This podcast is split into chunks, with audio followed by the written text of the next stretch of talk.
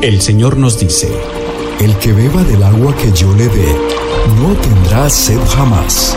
Se convertirá en él en fuente de agua que brota para vida eterna. Y para conocer más de esa agua que nos da vida, ESNE Radio trae para ti El Cántaro, un programa conducido por el Padre José Román Flecha, doctor en Teología Moral, quien te orientará sobre la verdad de nuestra fe. A continuación.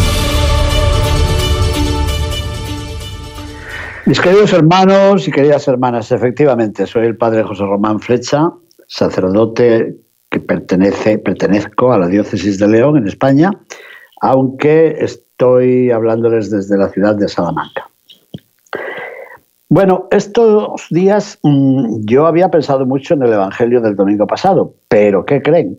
Entre las llamadas o llamados de ayer y no sé cuántos mensajes que he recibido por correo electrónico, me he dicho, ah, no, hay que seguir en el desierto, como acaban de decir nuestros hermanos. Efectivamente, el Evangelio del primer domingo de Cuaresma nos envía siempre al desierto. ¿Y por qué? Porque el desierto fue para Moisés el lugar donde aprendió a conocer a Dios. Es verdad que se había criado en Egipto y en Egipto había dioses, como se dice en español, para dar y tomar. Me ayudó el Papa Benedicto XVI a descubrir que cuando Moisés ve que una zarza arde sin consumirse, según el libro del Éxodo capítulo 3, y se acerca a ver quién es. Resulta que de la voz de la zarza sale una voz que le dice que ha tenido compasión de ese pueblo, que le va a liberar, y Moisés pregunta, ¿y quién eres tú? Bueno, pues el Papa Benedicto XVI dice, normal, porque entre tantos dioses que conocía, parece decirle, ¿cuál de ellos eres tú? Porque yo conozco muchos dioses. Y la respuesta, también según el Papa Benedicto XVI, parece una respuesta casi, casi enojada, como si Dios dijera, ¿cómo que quién soy yo? Yo soy Dios, todos los demás son cualquier cosa, pero yo soy, yo soy Dios y no da, no da más respuesta, yo soy el que es, el único que es. Bueno, pues eso ocurrió en el desierto. El desierto es el lugar donde se descubre a Dios. Y de paso, es el lugar donde uno descubre su propia misión. Claro, me gustaría seguir pensando estas dos cosas. En la medida en que descubrimos a Dios y quién es Dios y qué es para mí, estoy descubriendo también quién soy yo para Dios y cuál es mi misión. Por cierto, también en el desierto encontramos luego a Juan el Bautista, que clama diciendo que es la voz que grita, que clama en el desierto, evocando palabras que se encuentran en el la segunda parte del libro de Isaías. Pues bien, siguiendo ese relato, vemos que también Jesús ha de llegar al desierto.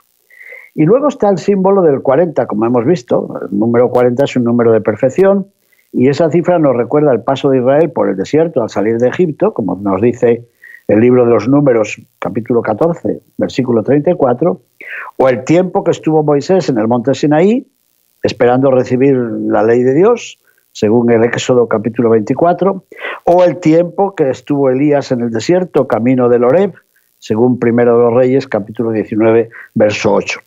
Así que se juega aquí con las categorías de espacio y de tiempo. Todos nosotros también jugamos con eso. ¿De dónde soy y en qué año nací? Jugamos con las categorías de espacio y de tiempo a la hora de presentarnos, de definirnos. Este relato, por tanto, tiene esa cualidad muy humana de humanizar a Jesús en un espacio y en un tiempo.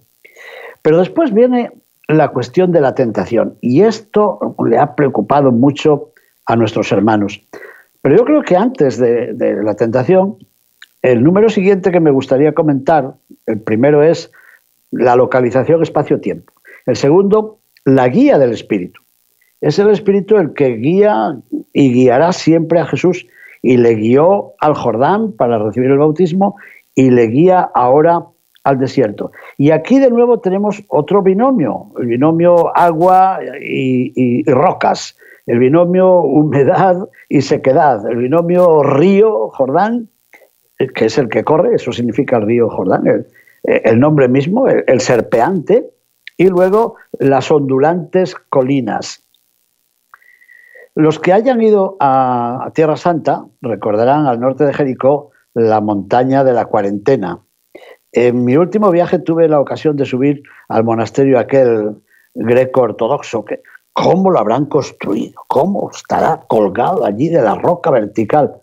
Bueno, pues allí la tradición mm, coloca el lugar de la meditación, de la reflexión de Jesús, el lugar donde el Espíritu le ha llevado. Fíjense que también los leprosos estaban condenados a vivir en lugares desérticos y salen del desierto para encontrarse con Jesús. Yo digo que el Evangelio es siempre un pozo sin fondo y cada vez que lo leo descubro una cosa nueva. Bueno, pues este año, en el domingo segundo del tiempo ordinario, cuando se hablaba, en el tercero, cuando se hablaba de la curación de un leproso, hemos visto que sale del desierto una vez curado, da cuenta de lo que ha ocurrido, narra a todo el mundo que ha sido curado por Jesús, y Jesús tiene que retirarse al desierto. Nunca me había dado cuenta. El leproso sale del desierto y Jesús va al desierto. El hecho de encontrarse con los más necesitados, los más marginados, le convierte a él también en un marginado. Eh, el desértico hace de Jesús un desértico también. Perdóneme el juego de palabras, pero a mí me gusta mucho esto sale el leproso del desierto y Jesús, precisamente porque se ha acercado a un leproso, tiene que volver al desierto. Así que se podría decir que el desierto es eh, para Jesús no solamente un episodio, sino que es un estilo de vida, es el signo de su misión y de su cercanía. Y después yo había pensado volver a las tentaciones. He visto que muchas de las personas que me han llamado están preocupadas, pero ¿cómo Jesús fue tentado? Yo creo que es que subconscientemente, quizá por lo que nos dijeron en la catequesis, o nos dijo nuestra mamá, o nuestro papá, o nuestro catequista, o nuestro confesor, identificamos catequesis con pecado. Y, no es lo mismo. ¿Por qué? Porque tentación significa prueba. Y todos hemos sido probados, pero mil veces, y no solamente en lo moral. Vamos a ver, usted quiere encontrar un trabajo en un restaurante en la ciudad de Los Ángeles y el dueño del restaurante le somete a usted a una prueba, es decir, le tientan. Eh, las pruebas mm, son necesarias para ser sacerdote, anda que no tuvimos que pasar por pruebas. Es decir, la vida está hecha de tentaciones, como veremos en otro momento. Así que no las identificamos simplemente con el pecado. Y las pruebas en el fondo demuestran también nuestras capacidades, nuestras actividades, demuestran también nuestra voluntad de triunfar, de subir, de, situarnos en la vida, pues gracias a Dios que hemos tenido pruebas, si no seguiríamos siendo infantiles. La mayor prueba seguramente ha sido ya el, nacimiento y el parto. después hemos las pruebas de, la dentición, que salgan los dientes, después, o antes el aprender a caminar, aprender a hablar. ¿Se imaginan la cantidad de pruebas, la cantidad de tentativas y tentaciones que hemos pasado? Y no digamos la de, la adolescencia, ese momento en que vas a hablar y te dicen, tú cállate que eres un niño. Y luego estás callado y dices, pero habla que ya eres un hombre. Y el joven, el adolescente no sabe si es niño o es adolescente o es hombre o qué, o persona o mujer. Bueno, pues las tentaciones son un momento, una situación, una oportunidad para crecer. Pero es que además yo creo que Jesús pasó la vida siendo tentado una y otra vez. Bueno, y esta noche yo creo que el ángel del Señor no me dejaba dormir. Me dijo, a ver, a ver, toma nota, toma nota que por lo menos vas a encontrar una docena de tentaciones. Jesús es tentado por el demonio. Muy bien, eso es lo que más ha preocupado a todo el mundo. Segundo, Jesús es tentado por los endemoniados. El primer endemoniado que encuentra en la sinagoga de Cafarnaúm lo desafía. A lo mejor es que en lugar de hablar de tentaciones tendríamos que hablar de desafíos o de retos. Y aquel endemoniado, que en el fondo era un enfermo psíquico, seguramente le dice, sé quién eres, apártate, déjame en paz, no quiero saber nada contigo. Mayor prueba, mayor tentación, mayor desafío, justo al comienzo de la vida pública de Jesús. Bueno, si soy yo, me desaliento, digo, no, no, perdone, usted se queda ahí, yo me voy por mi camino, no quiero saber nada de usted. No, pues Jesús se enfrenta a él y dice, cállate, con la misma palabra con que se enfrenta al mar embravecido, por cierto. Así que hay tentación por parte del demonio, tentación por parte de los que se dice que están poseídos por los demonios. Tercero, Jesús es tentado por sus propios familiares, no creen en él. Le dicen, ya, venga, sube a Jerusalén, date a conocer. Querían fama para ellos mismos, querían que la familia prosperase o querían poner sus dineros en el banco, qué sé yo. Lo buscan, lo incitan y lo buscan además la traducción española es muy curiosa. Dice, iban a buscarlo porque pensaban que estaba fuera de sí. Pues eh, otra tentación terrible. Sus mismos familiares lo buscan tentadoramente, lo incitan, lo desafían. Después, número cuatro, he encontrado muchos enfermos. Por ejemplo, uno que, que me encanta, bajando del monte de la transfiguración, ya hablaremos de ello dentro de poco, mm, el padre de un niño, que dicen que está también poseído, y seguramente es un epiléptico, le lanza a Jesús una tentación tremenda. Dice, mira, he traído y tus discípulos no son capaces de curarlo. ¿Y tú puedes? Bueno, ¿y tienes fe? Sí, yo tengo fe, pero quiero ver a ver qué haces tú. Hay un desafío tremendo, un reto, una tentación para Jesús. De hecho, el Evangelio dice que Jesús responde con malas palabras. Los biblistas dicen que no, que no está, enfermedad, no está enfadado con el papá de ese muchacho ni con el muchacho, sino porque el Evangelio dice que inmediatamente antes los discípulos han estado discutiendo con los escribas y fariseos. Seguramente hay ahí un salto de versículos y, el enojo, el enfado, se refiere a las pegas y a las tentaciones que le han puesto antes los fariseos a sus discípulos y de paso a él. El quinto punto de tentaciones que me reveló el ángel del Señor esta noche, a lo mejor les, o a lo peor, a ustedes les asombra. Yo creo que hay una tentación también por parte de Juan el Bautista, y eso que eran parientes. Porque el Bautista, allá sepultado en la cárcel de Maqueronte, por obra de Herodes, que por otra parte parece que le escucha con gusto, envía a dos de sus discípulos a que pregunten a Jesús, este, bueno, nuestro maestro, este, no sabemos cómo decírtelo, pero ve que, no estás haciendo lo que él esperaba, entonces tiene una pregunta, este, a ver si no la respondes, ¿eres tú el que había de venir o, o mejor esperamos a otro? No me digan. Bueno, parece que Jesús mm, no se enoja demasiado, sino que les dice, ya, vayan y digan a Juan lo que están viendo. ¿eh? Y cita las palabras de Isaías capítulo 61, que los cojos caminan y los ciegos ven. Bueno, pero hay un desafío, hay una tentación por parte del Bautista y de sus enviados. Punto sexto. He encontrado otra tentación que me parece muy civilina, muy farisaica. Un fariseo invita a Jesús a comer. Y el caso es que luego le critican de que come con los publicanos y pecadores. Y los fariseos también le invitan porque quieren salir eh, en las noticias del telediario, seguramente. El fariseo que lo invita, viendo que viene una mujer que tiene mala fama, mm, piensa, si este fuera de verdad un profeta, sabría quién es esta mujer y lo que hace. Se parece tanto a las palabras del demonio que evidentemente es otra tentación. Si este fuera un profeta, sabría quién es esta mujer. Y Jesús parece responder, como este hombre resulta que es un profeta, sí que sabe quién es esta mujer y sabe además qué es lo que estás pensando tú, querido amigo. Es un desafío frontal el del fariseo. Luego hay otros muchos. Por ejemplo, cuando vienen a preguntar si hay que pagar tributo al emperador, al imperio romano o no, fariseos y herodianos, que por otra parte no se podían ver entre sí, pero esta vez se aliaron para tentar a Jesús. El mismo Evangelio lo dice, que le tientan, y empiezan como todos los tentadores, seduciendo. Primero con una, decíamos en latín, captatio benevolentiae, una captación de la benevolencia. Maestro, sabemos que eres veraz, que explicas de acuerdo con la verdad.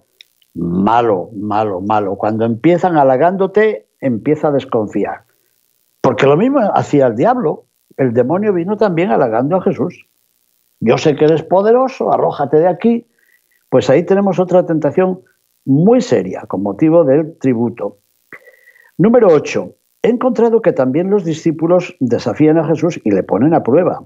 Por ejemplo, en el capítulo 6 de Juan, después de la multiplicación y distribución de los panes y los peces, Jesús pronuncia un discurso sobre el pan de vida en la sinagoga de Cafarnaún. ¿Y qué creen? Que empezaron a escabullirse, empezaron a, marcharse de su lado, pero no los escribas y fariseos, sino algunos de sus discípulos, porque dijeron, esto que está diciendo el maestro es difícil de creer, mejor nos vamos y nos cambiamos de tienda, nos cambiamos de negocio, no, esto no vale. Bueno, yo me imagino la tristeza que debió de apoderarse de nuestro Señor, porque hay un verdadero desafío al que yo llamaría precisamente tentación. Este era el número 8. El número 9 es Herodes. Herodes quería ver a Jesús, pero quería ver a Jesús para burlarse de él. Qué bien apareció en la película aquella Jesus Christ Superstar. Herodes cantaba de una forma ridícula y le decía, ya, ya, walk on my swimming pool, ven caminando sobre mi alberca, sobre mi piscina. Pero por favor, no es extraño que el Evangelio nos diga que Jesús no abrió la boca, no dijo ni palabra. Quizá porque eh, ya había dicho bastante, según Lucas capítulo 13, cuando dijo, vayan y digan a ese viejo zorro que no se moleste, que hoy hago milagros, mañana también, y al tercer día iré a Jerusalén para morir. Es un tema bien importante para explicar otro día. Bueno, ahí hay una tentación, yo creo, tremenda. Era el número 9, ¿verdad? Número 10, Pilato. Yo creo que solamente este año he descubierto el tono irónico con el que Pilato se dirige a Jesús y le dice, ¿eres tú el rey de los judíos? Mire, una frase puede ser dicha en diversos tonos y como estamos en radio, se puede probar.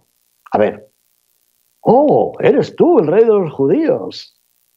Un tono. Otro, mm, ¿eres tú el rey de los judíos? Otro tono. ¿Y eres tú el rey de los judíos? Primer tono exclamativo, segundo tono oficial, tercer tono profundamente despectivo. Pero ¿cómo este andrajo de hombre que no es nada y no pinta nada, a este, estos judíos a los que yo desprecio, a este le quieren nombrar rey y enfrentarse con mi señor, el César de Roma? Terrible. Bueno, todo lo que viene después de dudar de lo que es la verdad, eh, todo ha nacido ya de esa primera pregunta. Es, es la gran tentación.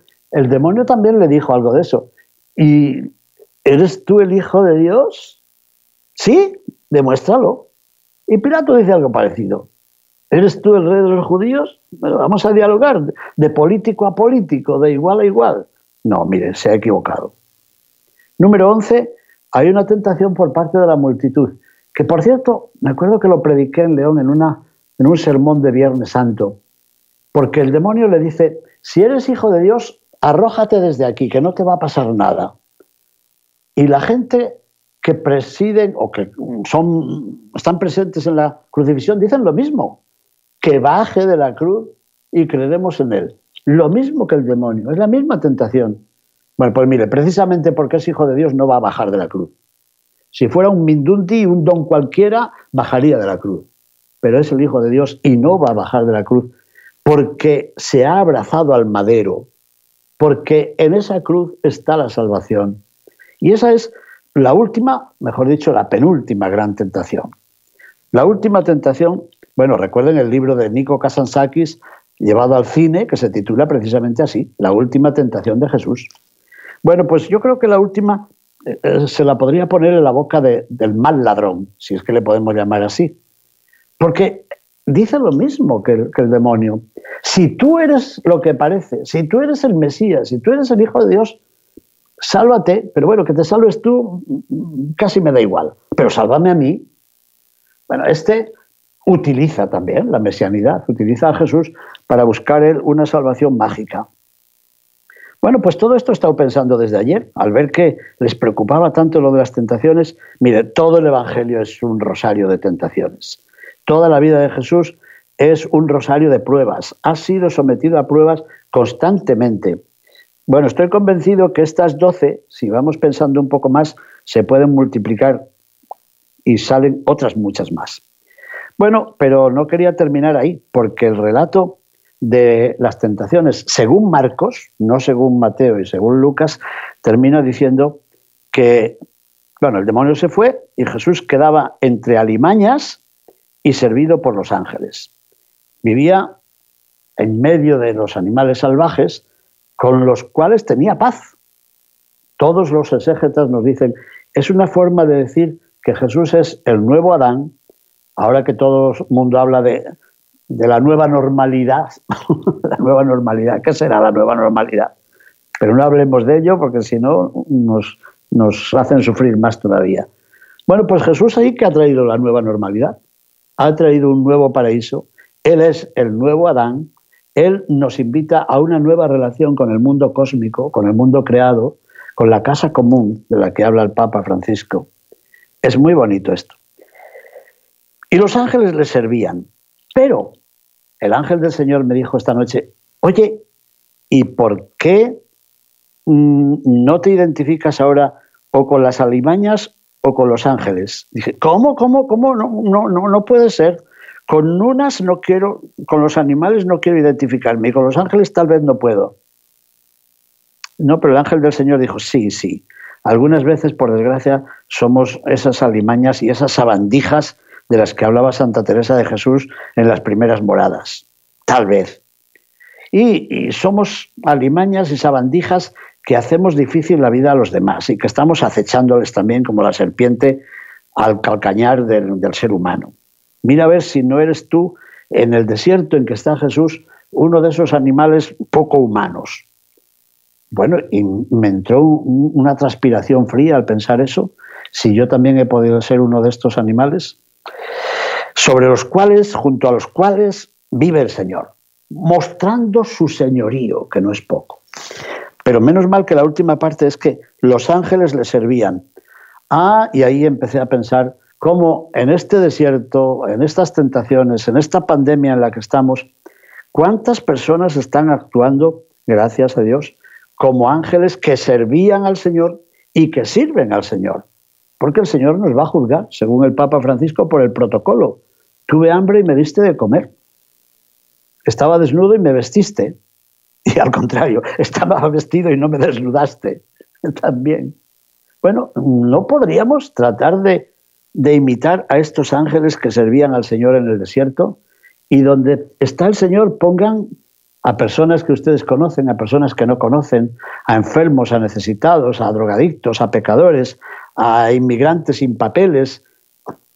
Ahí está Jesús, ahí está Jesús en el nuevo desierto, sometido a nuevas tentaciones y tratando de demostrar su señorío sobre las alimañas, pero al mismo tiempo servido por ángeles que nunca faltan. Bueno, mis queridos hermanos, mm, yo creo que no ha terminado la meditación, ¿eh?